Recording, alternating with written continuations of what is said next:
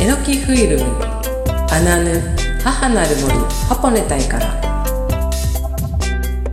この番組は日本のアニメを世界180カ国に配給するえのきフイルムの提供とシェアオフィス梁山パークの協力でお送りします。いかたいこんにちは。歌えです、えー、皆様いかがお過ごしでしょうか？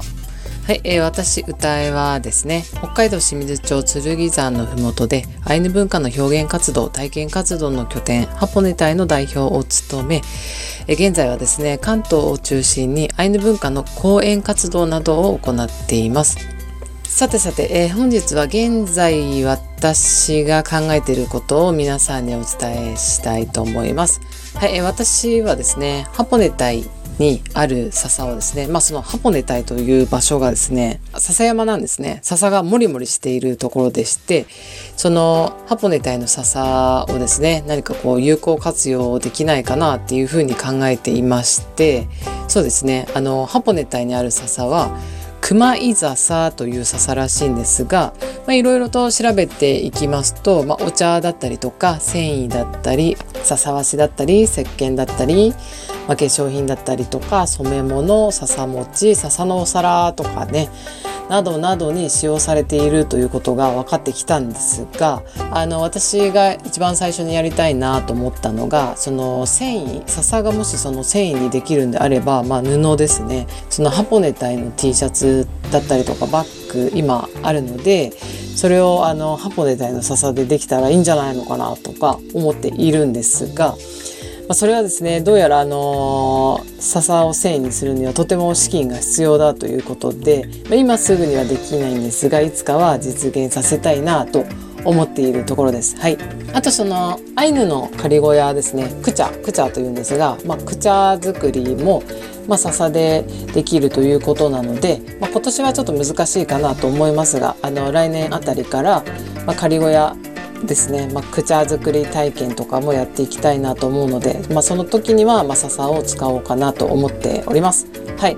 まあ、そんなこんなでですね、まあ、あちこちで笹を何かに使用できないかとつぶやいていたらですね、まあ、あれやこれやとですね、まあ、周りの方がいろいろと調べてくださったりとか、私の代わりにですね、忙しそうだからっていうことで、いろいろ問い合わせもしてくれたりとして、ま、あのですね、私に必要であろうと思われるような人たちにですね、つないでくれたりと、まあ、本当にあの周りのサポートが本当いつもいつもありがたいと思ってます。なのでこうやってやっぱりつぶやきながら歩くとあのー、ねこういい情報が入ってくるなと思っているところです。なのでもしかしたらですね年内には何かしらの試作品ができるかもしれませんのであのー、またご報告しますので楽しみにしていてください。はい、えー、そうですね。引き続きその笹の有効活用を考えていきますので何かあの情報ありましたら教えてください。というわけで本日の放送も東京の巣鴨にある梁山パークというシェアオフィスで収録しています。それでは今週もアヌアヌにお付き合いください。この後は夢を追う男プロ冒険家の阿部正達さんをゲストにお迎えしてお話を伺いいたします。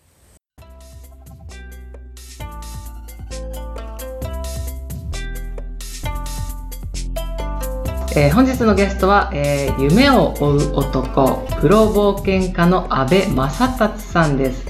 いかたい正達さん。いかたい。本日はどうぞよろしくお願いします。よろしくお願いします。はい、ありがとうございます。はい、えー、では、えっ、ー、と、少しですね、私の方から安倍正達さんを、えー、紹介させていただきます。安倍正達さんは、うん、秋田県出身。秋田大学在校中から冒険活動を開始。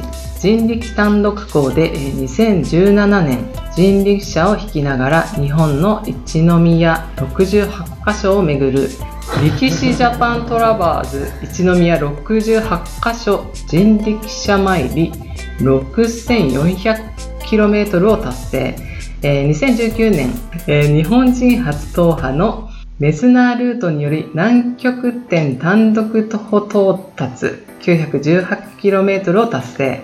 そして今年は同じ秋田県出身の白瀬信中尉の足跡をたどる南極点到達を目指されています。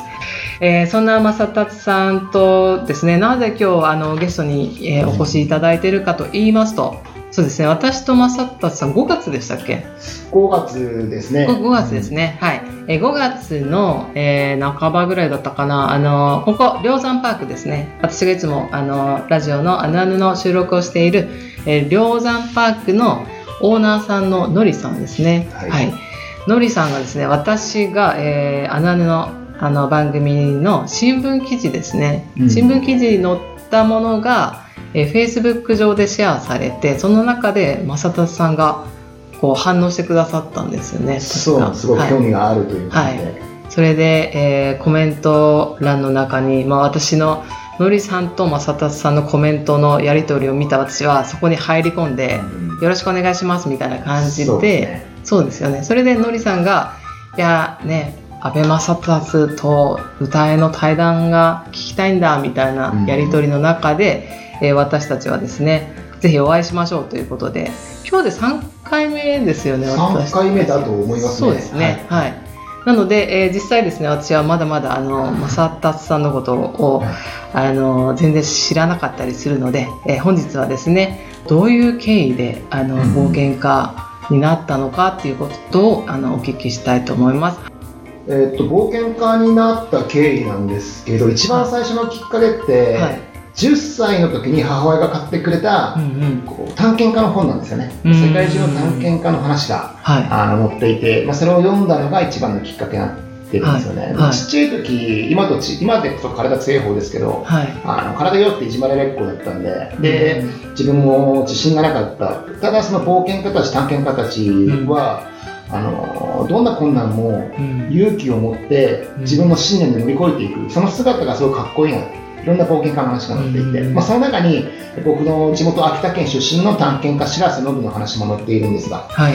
それで憧れたっていうところが一番最初のきっかけですね。はい。で、実際に冒険家になろうと決意して動き始めたのは21の大学の就職活動の時なぜ就活のタイミングで？あー就活の時に、はいあの自分のやっぱり人生を決めるわけじゃないですか就職うんって。うんでじゃあやりたい仕事があるのかって言ったら僕なんとなく大学入ってて勉強も嫌いで僕だから大学の授業を一番後ろに座ってずっと漫画読んでたんですよね。あと空手やってたんで空手に打ち込んでて授業出ずに空手やってて、で就活の時になんとなく大学入ってるからやりたい仕事ないかったんですよね。で勉強嫌いだし、うんうんうん。勉強嫌いだから大学院にも進みたくない。就職もやりたいこともない。俺何したいんだろうってすごく考えた時に、うん。10歳の頃に探検家冒険家の本読んで憧れたのを思い出して、うん。あんたたちみたいになりたいな。で僕その時も21の時まだまだなんかこう自分がない人間で自分のこと嫌いだったんで自分が好きになりたかったんで僕は冒険家っていうなりたかった生き方を選んで自分が好きな人間になろう。で就職せずに、まあ、恩師になる冒険家の方がいるんですけども、はい。その彼がやってる冒険学校っていうのに大学休学して、うん。あの転がり込んだっていうところから始まる、それ以来ずっと僕今38なんではい。会社も一回も入ったことないですし、はい。17年間ただひたすら夢というか冒険をし続けてはい。今に至る、えその休学をして、えーはい。えその冒冒険家というかそのまあ、冒険学校、はい。自然学校に近いです、冒険学科を育成する学校ではないんですけど、はい。あの北極南極を世界で初めて単独であの歩いて横断した冒険家の方、うん。僕の師匠になる大場光郎さんという方なんですが、はまあ、その方が山形の山奥でやってる自然学校冒険学校にスタッフとして転がり込んでそこで寝食をその冒険家と共にしながら冒険のことを学んだっていうよりは冒険家のものの考え方とか、あとは事務局の手伝いやってたんではい。結構貴重だったのは冒企画書の書き方とかプへレえスリリースの打ち方とかあと人付き合いどうやってるか僕の恩師の冒険家は年賀状をはが手書きで1000枚書く人だったんですすごい。はい僕もそれを真似てあのいただいた名刺基本的に全て全部お礼のハガキを手書きで書くんですが、すごい。まあ、そういう一つ一つのものの考え方とか行動とかっていうのを学びましたね。あの印象的だったのは恩師の冒険家が、まあ、すごく早朝に起きてトレーニングするんですけど、はい。朝4時5時から。はい。その後冒険家が日経新聞を読むみたう。いなとその彼はプロで彼も南極の時お金1億とか集めてたんですけど、はい。あのやりたいこととあと世間とかはい。経済っていうのを合致させなければいけないから、そこのバランスの取り方がすごくできる人だった。そこを見たのは結構衝撃的でしたね。ちょっと私の想像してた冒険学校その、はい。と全くそのななんですかね。こう現実的にえそのプレスリリースの、はい。まあ、その僕はスタッフとして入ってるので、はもちろ、うんん冒険学校の活動としては、うんあのグリーンランドハスキー犬ぞり、うん犬ぞり体験を子供たちさせたりとか、うん農業体験とか山登り体験とかさせてるんですけうども、んまあ、僕はそのスタッフの側としていたので、うんまあ、違った部分で、えー見れたからっていう。うんそうそう。だだから僕もあのグリーンランドハスキーの犬ぞりそこでやってたんですよ、ちょっと。はいはい、じゃあ実際にその、まあ、事事務事務局っていうか事務的なこともしつつ、そうですね。えーそういった活発的な、はい、そうですね、子供たちとサマーキャンプやったりとかう、ん。そういうのを主催で、そこの学校でやったり、しましたね。えー、2年間休学してそこで？ね。えーと2年間休学して、はい。えー半年間、うん。その冒険学校で、はい。冒険学校。あの山奥なんですけども、うん。そこに住み込み、トレーニングをして、冒険本を読み込んで、はい。えー恩師の、はい。えー事務局型の手伝いをしてっていうはい。半年をしてから、はい。えー自分も冒険に行かなきゃダメだと思って、で半年そこを出て、地元秋田に戻り、半年間働いて150万ぐらいかな、うーん。1日16時間とか働いて毎日。で、自分で行こうと思って、南米に自転車を担いでいくんですよね。うーん。これ2年目の休学になるんですけども。うーん。で、そこで、え初めての外国旅行で、え南米大陸自転車縦断っていう、距離でいうと約1万と1000キロ。を、うーん290日間いましたね。だから10ヶ月間ぐらい南米を、へかけてー。基本的にはアンデス山脈沿いのはい。あの標高高いところ、は場所によっては標高、自転車で標高4830まで上がって、ん。の高所砂漠なんですけども、は標高4800メートルのところにボリビアに砂漠があるんですよい。。はいはそことかまで上がったりとか、で、エクアドルっていう赤道が通ってる場所、い。はい。国があるんですけど、その赤道記念碑、緯度ゼロから南に下っていって、はい南米の道路が終わるところまで、はパタゴニア地方の南なんですね、そこまで。えだから、今の僕だったら別に大したことないことですけど、大学生の僕にとっては大冒険でしたね。え大冒険ですよね言。葉も通じないし、スペインう語んうんで喋れないし、うん。で文化とか風習とか全くね、うん。想像できなかったし、うん。知り合いがいるわけでもない、うん。本当にだから自転車だけ担いで、えそこななぜそのそこの地点を選ばれたんですか？南米を選んではい一番の理由、僕が変わりたかったからですね、アメリカとかヨーロッパに行ったら、なんとなく想像できる気がしたんです。ああ。英語も通じ合うかもしれない。はいそういうところではなく、もう英語も通じない、自分が想像できないところに行かなければ、うん。自分は変われないんじゃないかと思うって、ん。だから地球の裏側の南米を選んだんですね。そして実際にその南米ではい。こう体験した290日ってまあ約1年、まあ、10ヶ月とかで長いですよね。長いですよね。その期間もう自転車とともに。そう、自転車とともに走り、あと時には、えー6000メートルの山に登ったりとか、うん。あと1ヶ月同じ町に滞在して、うん。まあ、暮らすように生活したりとか。う、ん。でも本当に人との出会いがたくさんあって、自分の小ささと自分の可能性の両方を知ったなっていう旅ですね。うん。なるほど、まあ、そこで、えっと、なんかとても過酷な経験をされているっていうのを私あのもう、はい、正達さんの YouTube とかいろいろすごく見てたんですけどありがとうございます。この過酷な経験、えっとこの南米で体験したのはまあ、過酷なことはたくさんあったんですけれども、ペルーの港町で強盗10人に込まれたり、ペルーで、そう、ペルーの、まあ、カヤオっていううんうん。ところ、まあ、かいやち沈黙だったかな、その町の名前は、うん海沿いの港町なんですが、うんうん。あの当時はクレジットカードではなく、もう17年前とかなんで、はあのトラベラーズチェックっていうのを使ってたんですよね、はいそれを引き出しを変えて銀行あの出た瞬間に銀行からうん変な日本語で話しかけられて、うん。で日本人ですかって言われて、あそうですけどって言われたら、なんか、あ日本人がいるみたいな感じで、急に人が何人も男の人が集まってきて、え。で、まあ、10人ぐらいのあのいかつい人たちが集まってきて、ま、僕を真ん中に囲むみたいな。ええ。で、これはもう普通の状態じゃないなと、うん。まだ徐々に徐々にこう狭くなっていくんですよ、えうん。逃げられなくこれなるなと思って、えで、まあ、お金を出すのかどうするのかと思ったんですけど、うんうん。まあ、その時は、このままここにいちゃやばいと思ったんで、ああの一人で思いっきりタックルしてそのままあとは後ろを見ずに全力で。へええ相相手武器っていうかこうなんか。あまあ持っててもおかしくない。普通にだってあの南米は銀行前に立ってる警備員の人が、うんうんうん。あの機関銃持ってるとこなんで、まあ、持っててもおかしくないですね。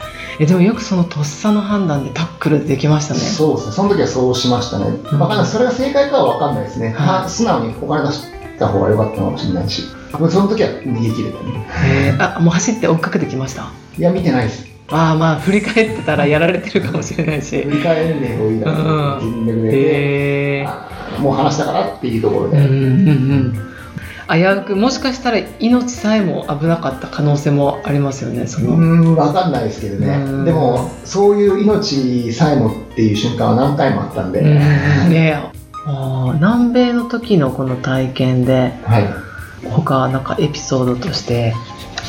あのまあ、僕自身がすごく印象残ってるのは、自分の小ささを知ったっていうのがあるんですよね。うそのん命どうこうっていうよりは人間の小ささというか、僕自身はなんか、すごくおごりがあったというか、夢を目指しているけど、うん。まあ、そこにすごくおごりがあったなと思ってて、うん。あのあるペルーのですね、あの道路、本当何もないところに食堂があって、そこにこう入ったんですよね。はいはで、あのまあ、ご飯を食べたんですよ、定食、んまあ、200円とか300円なんですい、うが、んうん。で、隣にトラックドライバーの人が座って、まあ、いろいろお話を聞いてくれたんですよね。はい。で、ああ、いいねっていう話をして、うんで、トラックドライバーの人が先に、じゃあ頑張ってねって出て行ったんですよ。うんで、僕もじゃあ行こうかと思って、店出ようと思ったら、そのお店のおばあのお母さんがですね、あの人、あなたの分も払っていってくれたわよってう出てきて、それが日本だったら、まあ、ある話なんですけどうん、それが、まあペルーとか、そういう他の国で起こるから、すごく感動したんですね。ペルーとかっていうのは、まあ、当時だと多分月収が平均6万とかなんですようね。ん678とかうん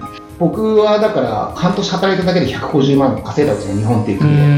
ら彼らだってそのぐらい知ってる、このあいつは若者だけど、あの俺らより高い、バイトしたら高いお金もらえるっていうの分かってる、でも、それでもそうしておごってくれるっていう優しさに、すごくなんか、それをしてもらった時に、なんか自転車こぎながら、うん。一人でなんか涙がすごい流れてきて、なんか自分はこんな自転車でお金稼いできて、うんこう旅してるって、なんか調子に乗ってんじゃないかと思って。ううんんそういう人の優しさとか受けてるんだから、それをちゃんと感じなきゃいけないんじゃないかっていうふうに思うようになった大きなきっかけのうちの一つ。じゃあその290日間終えて日本に帰ってきて行く前と帰ってきてからの変化ってどうどういうところでしたか、すごく変わりましたね。うんあの僕自身は冒険家を志す時に母親、僕、片親一人っ子で母親だけなんですが、家族が。はい。母親に一回感動される形で始めたし、はい。やっぱり就職活動してる同級生たちからも、あの冒険に行くって言ってるけど、お前はそれは現実から逃げてるんだってうん。散々言われたこともあったんですが、やっぱりた達成して帰ってきた時は、母親もよくやったねって言ってくれたし、うん。なんか同級生とかも、いや、口だけだと思ってきた思ってたけど、本当にやったの、すごい。実は人に言えなかったんだけど、俺にもここやりたいことがあるんだよね。ねあんま言うの恥ずかしいから言えなかったんだけどって話をしてくれたりとか。あでも、周りが変わったっていうより、僕が変わったから周りが変わったんだなっていう、うん。ある程度は人は鏡っていうところあるので、ーはい。だからその時に自分が変わればいろんなものが変わっていくっていうのは南米の旅で痛感しましたし、と同時に南米のその道路があるところに立った時に、うんもっともっといろんなことをチャレンジして達成できるっていうふうな実感があったんですね。うん。だから全然僕にとって南米ゴールした時に感動がなくて、もっとチャレンジしたい。っておーいう気持ちになって、だからそれが、えー自分が変わった。結果、えー人が変わった、それが南米の旅で僕が手にしたものかなって思いますけどね。本当にまだまだあのお話伺いたいんですが、えー時間が来てしまいましたので来週もですねあの引き続きあの正達さんの冒険のお話を伺いたいと思います。あの本日は本当に貴重なお話をありがとうございました。ありがとうございはいました。ありがとうございます。安倍正達さんのリクエスト曲クラシック曲のドビュッシー月の光ですえー、安倍正達さんはですね冒険中によく聴く曲あのこの曲だということで、えー紹介してくださいました。皆さんも、えー、安倍正達さんの冒険をイメージして聴いてみてください。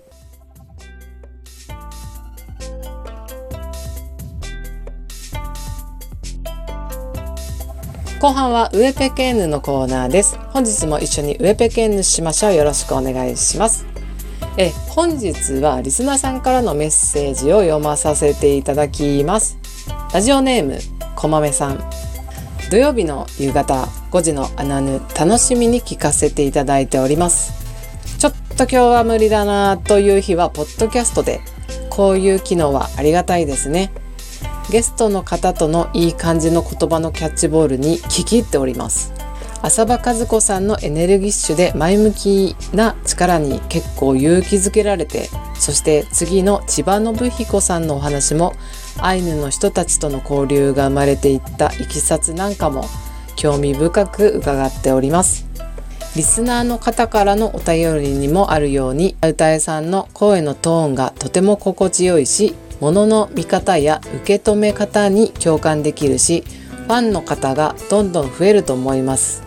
アートは身近なもので生活のそばにあるもので暮らしに欠かせないものなんだなということを再認識する場にもなっていて番組を聞きながらもうちょっと自由にあちこち行けるようになったらあんなこともこんなこともと想像をたくましくしています。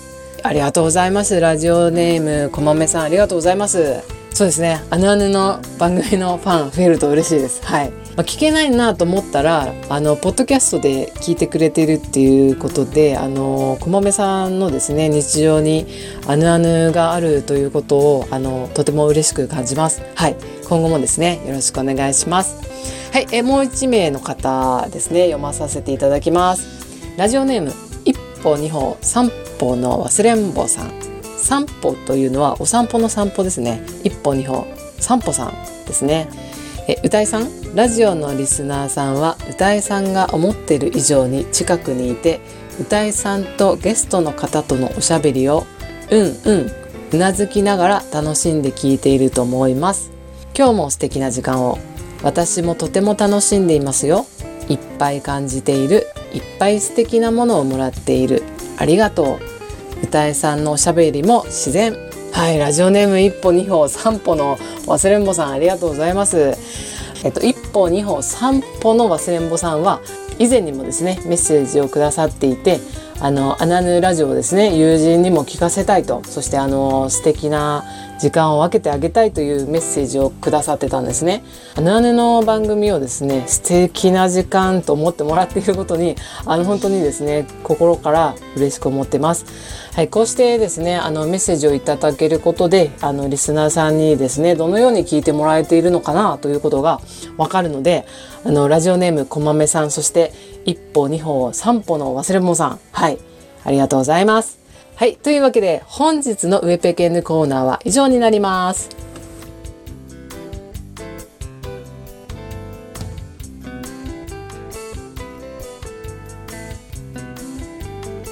さてさて、アナヌ、母なる森、ハポネ隊からエンディングの時間です。いかがでしたでしょうか、えー、少しでもハポネ隊とアイヌ文化のことに興味関心を持っていただけたら嬉しいです。アナヌでは皆さんからメッセージや質問などをお待ちしております。え番組についての感想、ハポネタイのこと、アイヌ文化についての質問などをお待ちしております。えー、そしてですね、あのオープニングです。えっ、ー、とお話をしました笹の活用法ですね。もしこの良いアイデアがありましたら、ぜひ教えてください。はい。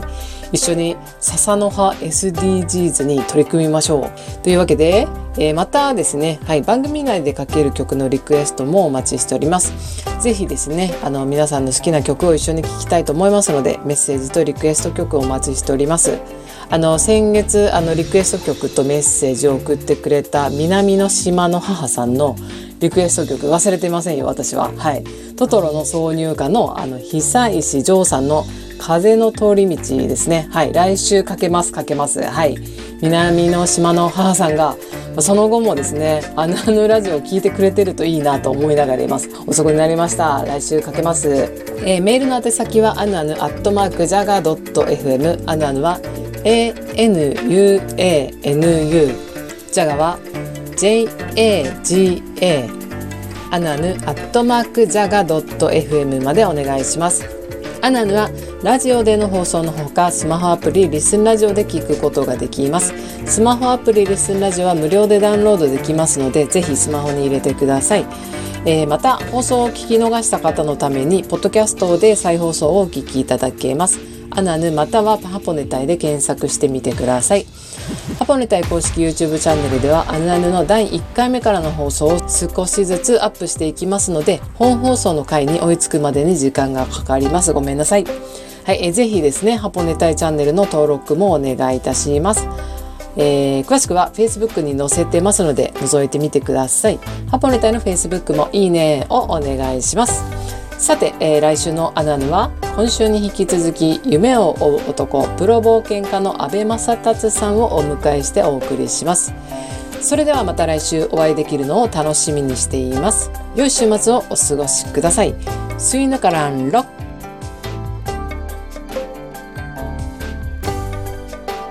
この番組は日本のアニメを世界180カ国に配給するえのきフィルムの提供でお送りしました。